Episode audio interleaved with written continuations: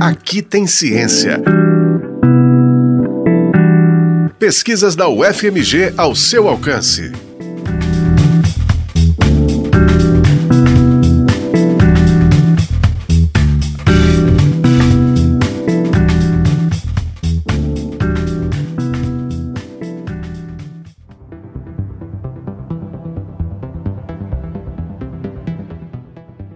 Tinha antes como hipótese, algo que é bastante comum entre quem conversa sobre esse assunto, que é aquela ideia de que ah, o rico, se ele for pego com tantas quantidades de droga, vai ser encaixado como usuário, e o pobre vai ser encaixado com aquela mesma quantidade como traficante. Mas o que me surpreendeu é que, na verdade, nos bairros onde moram as pessoas ricas, praticamente não existe ocorrências de tráfico ou de uso de drogas. Este que você acabou de ouvir é o Guilherme Riedel, que concluiu o mestrado associado em Sociedade, Ambiente e Território, oferecido por meio de parceria da UFMG com a Unimontes. Os bairros mencionados ficam na cidade de Montes Claros, no norte de Minas, onde ele atua como promotor de justiça. Em sua dissertação de mestrado, defendida em dezembro de 2022, o pesquisador analisou todas as ocorrências de uso e tráfico de drogas registradas no município no período de 1 de janeiro a 31 de dezembro de 2021. Foram 456 ocorrências de uso e 1.219 de tráfico de drogas. O boletim de ocorrência ele é um documento muito rico de informações porque ele te fornece, né, além de indicações de como teve início a atuação da polícia, seja polícia militar ou polícia civil, ele também vai te fornecer muitas informações socioeconômicas das pessoas que foram envolvidas nessa ocorrência. São informações uh, incipientes, né, mas são importantes, como escolaridade, idade, uh, sexo, a cor da pele, o bairro onde mora. O pesquisador selecionou os documentos por meio de filtros presentes no Sistema Integrado de Defesa Social, o WebCIDS, ao qual os operadores do Sistema de Justiça Criminal têm acesso. Os filtros permitem a pesquisa pela natureza do delito, o endereço e a data da ocorrência. Guilherme Redel sistematizou os dados em planilhas e produziu gráficos a partir das relações estabelecidas entre as informações obtidas, o que revelou uma disparidade no número de ocorrências conforme as regiões do município, de tal modo que as áreas nobres da cidade praticamente não aparecem nos registros. As ocorrências estavam concentradas nas chamadas zonas quentes de criminalidade, regiões em que as ocorrências criminais são frequentes e que por isso recebem maior policiamento. São as regiões para onde as equipes policiais são estrategicamente enviadas, com o objetivo de prevenir e reprimir o crime.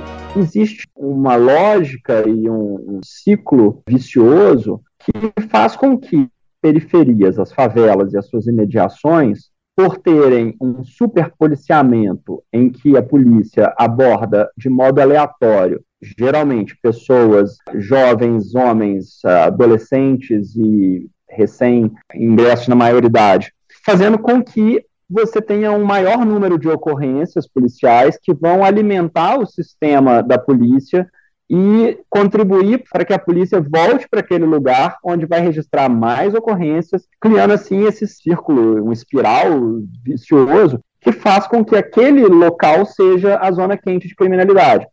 O que gera uma estigmatização de toda uma população que ali vive e que sequer tem relacionamento com a criminalidade. Mas pelo simples fato de morar em tais zonas quentes, elas estão sujeitas a todo momento de serem abordadas pela polícia de modo bastante aleatório.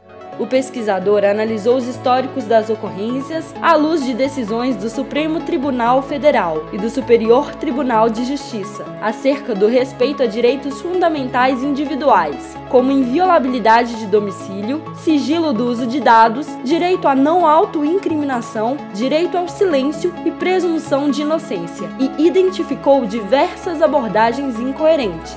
É muito chocante de você ler nesses registros de ocorrências que as pessoas são abordadas pelas mais uh, banais condutas, como andar com fone de ouvido, andar com mochila, estar sentado na esquina, estar embaixo da copa de uma árvore. que são atitudes que só são suspeitas quando praticadas por pessoas que estão nesses territórios periféricos, né? porque não há abordagens, por exemplo, no campus da universidade, não há abordagem nas escolas da Zona Sul, Segundo o autor da pesquisa, aproximadamente 80% das ocorrências partem da iniciativa dos próprios policiais, por meio de batidas, nas quais equipes se deslocam para determinadas zonas quentes de criminalidade e começam a abordar veículos e indivíduos. Praticamente todas as ocorrências, elas ocorrem a partir da iniciativa do próprio policial militar ali na ponta ou de uma equipe da polícia, sem que exista efetivamente um inquérito policial, uma investigação formalizada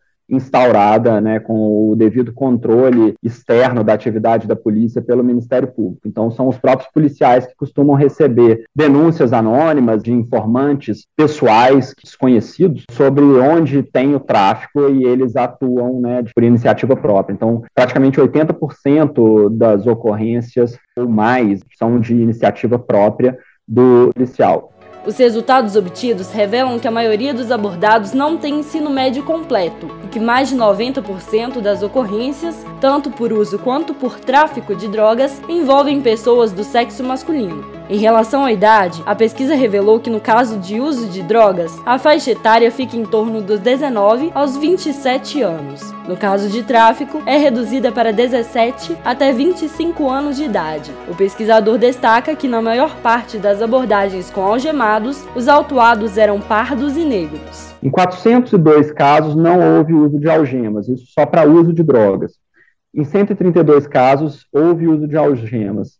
Desses 132 casos, 118 envolviam negros ou pardos, eram 100 pardos e 18 negros. Um número de pessoas brancas muito inferior ao número de pessoas negras e pardas foram algemadas por ocorrências de uso de drogas. Para Guilherme Redel, as estratégias de combate ao uso e tráfico de drogas no município de Montes Claros, com as operações de batidas policiais nas periferias e suas imediações, reforçam a estigmatização de um perfil perfil de indivíduo e de localidade nas abordagens. Ah, é sabido que entre né, as pessoas ricas também existe consumo, também existe comércio de drogas, mas ah, o modo como o Estado tem escolhido para atuar né, nessas abordagens baseadas em denunciantes anônimos, colaboradores anônimos, sem procedimentos formais de investigação e de maneira bastante, uh, digamos, assodada, né, de é, iniciativa própria do policial, sem uma atividade de inteligência planejada, acaba gerando um custo social muito grande. O pesquisador e promotor de justiça defende que é necessário repensar o modelo de atuação policial. É um modelo caro, não só financeiramente, mas socialmente muito caro. Ele prejudica muito a apuração de outros crimes graves, eu falo né, por experiência no trabalho no Ministério Público, eu praticamente as pautas de audiências são tomadas por pequenos delitos de drogas, ou seja, estupros, homicídios no trânsito, roubos com arma de fogo, latrocínio, grandes estelionatários. Esses processos não têm espaço na pauta. Esses processos não têm espaço nas delegacias para serem investigados. A impressão que dá é que ninguém pode parar um carro importado, som no talo, homem na estrada, eles gostam. Só bagaceira, só o dia inteiro, só como ganham dinheiro vendendo pedra e pó. Rolex ouro no pescoço a custar de alguém. Uma gostosa do lado pagando pau pra quem? A polícia passou e fez o seu papel. Dinheiro na mão, corrupção à luz do céu. Que vida agitada em gente pobre tem, periferia tem. Você conhece alguém? Você ouviu um trecho da música Mágico de Oz, dos Racionais MCs que o Guilherme Redel escolheu como epígrafe da dissertação de mestrado. O trabalho teve orientação do professor Rômulo Soares Barbosa, do Departamento de Ciências Sociais, e co-orientação da professora Yara Soares França, do Departamento de Geociências, ambos da Unimontes, Universidade Estadual de Montes Claros. Este foi o Aqui Tem Ciência, programa semanal sobre pesquisas realizadas na Universidade Federal de Minas Gerais. Exemplos de como a ciência é importante para a nossa vida. Esse episódio teve produção e apresentação de Bela Correa. Edição de Alessandra Ribeiro e trabalhos técnicos de Cláudio Zazá.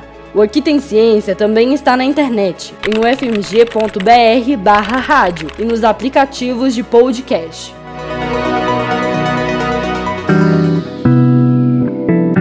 Aqui tem ciência. Pesquisas da UFMG ao seu alcance. Uma produção do Núcleo de Jornalismo da Rádio UFMG Educativa.